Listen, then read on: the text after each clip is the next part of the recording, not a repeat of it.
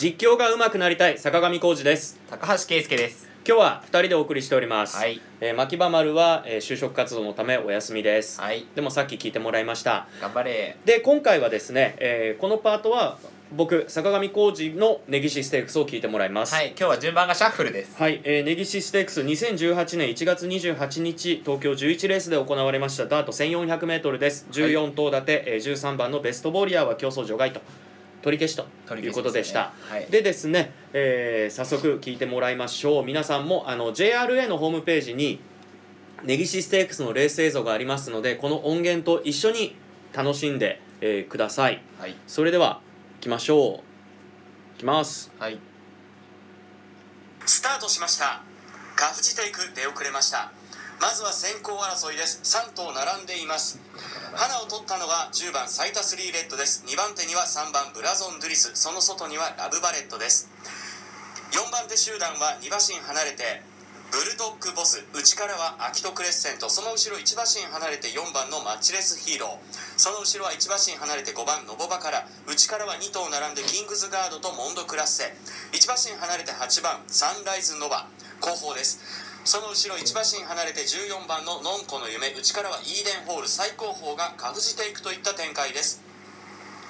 各馬34コーナー中間から4コーナーへと向かいます。先頭はサイタスリーレッドその外からはラブバレットブラゾンドゥリスブルドッグボスと並んで、えー以下4コーナーカーブしていきます。最後の直線に入りました。先頭はサイタスリーレッドラブバレット。内からはアキトクレッセントも来ているが12番ブルドッグボスがこれらをかわしにかかります。そのうちブラゾンドゥリスもついてきているが大外からやってきたのがサンライズノバです。そのうちには4番マッチレスヒーロー。サンライズノバがここで先頭ブルドッグボスをかわしにかかりました。大外からやってきたのはノンコの夢。サンライズノバノンコの夢。先頭2頭はほぼ並んでいます。後ろからはカウジテイクも来ている。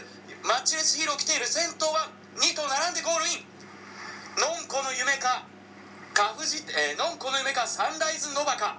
3着は出遅れたカフジテイク。っていうのがほなんかちょっと最最後があれだったね。どいやいやいやちょっとたどたどしさは、うん。やっぱりさっきのつっくんのじゃないやま牧場丸の、聞いてるとちょっと感じるけれどもでも4コーナーカーブした時にあのー多分馬群が分からなくなってあどうしようってところを多分以下って省略してすぐ先頭に持ってこれたのはうん。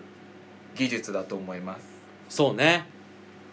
んでえっ、とあの僕がやってて思ったのが、うん。やっぱりこうこれね正直な話言うと何回もやったのあマジですか？いやもう何回も 何回も。それは練習だから全然 OK ですからね。何回もうん。何回も何回もやったの。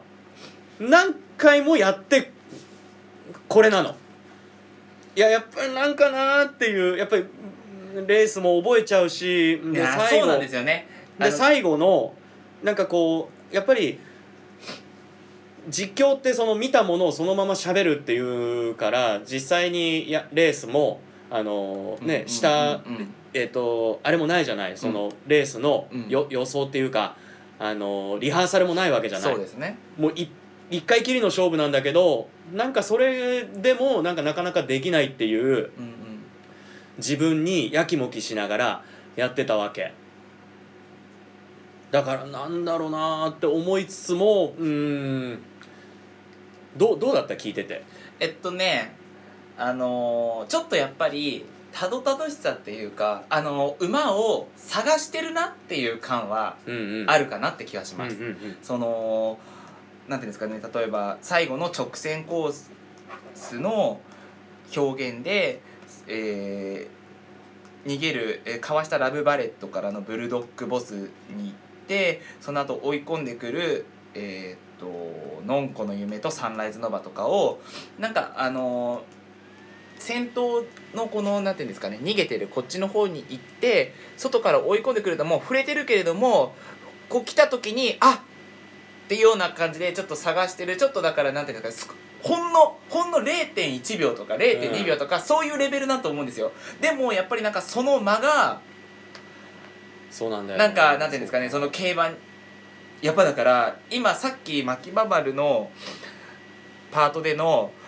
話をん振り返ると、やっぱ間とかそのタイミングってすごい大事なんだなっていうのがやっぱりこれを今聞いてて思った。正直な話言うとあの最後の直線で、えーっとラえーブルドッグボスが来てでその外からえーうち、にあのキングズガードがちょっと入ってったのうんうんうん。ねああはいはいそうですねそうですね。でその外に、あのーサンライズノーバ来るじゃない？はい。あれね正直待ったやっぱり何回もやってるとやっぱり覚えてるから、うんうんうんうんいつ来んのみたいな、うんうんうん。なのでそれの間だったのね。でもそれってさやっぱり何回もやってるから覚えただけでそうですね。実際そのもしこれを僕あの根岸をあの初見でやった場合は、やんやんないといけない。そのやっぱりうちにあキングズガードうちからみたいな、そうですね。切り込んでその外からやってきたのがサンライズノーバその大外からはのんこの夢も突っ込んできたみたいな、っうんうんうんていうのでなんかやっぱりこのレースに対しての。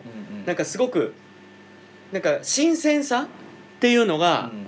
なんかちょっとやっぱり何回も同じことやってるとなんかなくなっちゃったなっていうのはやりながら感じたからだからそれはちょっと反省。やっぱだから一日これねなんか個別に牧番丸と話したことがあってうん。一、日何回同じレースをやるかっていううんで僕は一日に1回ないしは2回うん。しかしないんですよ、同じレースは、うん。なぜならやっぱり覚えちゃうから。うん。で2回3回ってやっててうまくできることってないんですよ。うん。マジで。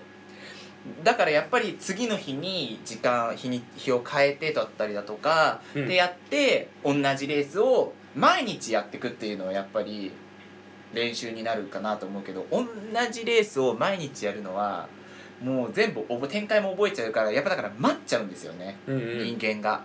ただそれはその練習方法は変えて。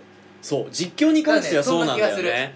あの例えば役者とかでその台本を覚えるっていうそういう行為、うんうん。うんやっぱりそういう意味では僕もやっぱ仕事的に声の仕事やっててあのナレーションとかって台本ありきだからやっぱり出来上がったものがあるみたいな感じなのね、うんでも実況ってそうじゃないじゃない。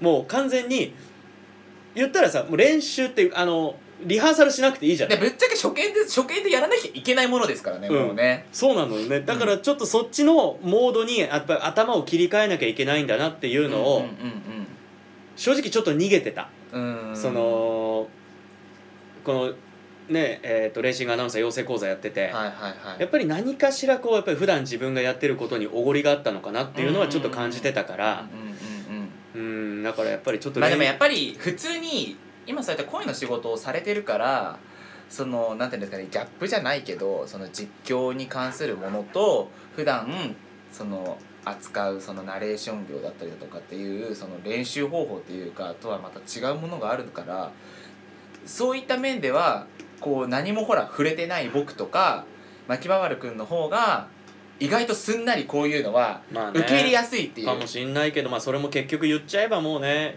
言い訳だもんね。まあまあまあ。だからもうやんないといけないんだよ。まあまあまあそうですね。だからちょっと練習のやり方変える。決めた、それがいいかもしれないですね、うん。だからやっぱ同じレースは1日に1回か2回とかの方が多分いいと思う、うん、だからその分あのしっかりとそう。死ぬ気で1レースをやるっていうことだよねややるとかあとはレース数をこなす。うん、数こなしてしかもそのレースをやるまでの準備あのーうんうん。前実習行ったじゃない、そうですね実習行った時には、うん。はいあのーほら1レース2レースの間が約10分でんで馬場入場で出てきて、はいはいその間に覚えるみたいなうんうんうん。感じじゃない、はい。あの双眼鏡ワークで見て覚えるっていうなんかその気持ちうん。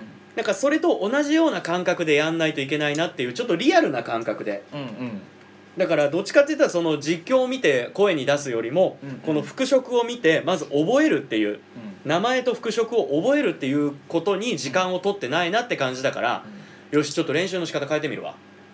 次期待しといてくださいじゃあ次だね次。そう、ちゅうことで、えー坂上浩二の根岸ステークスでした。お疲れ様です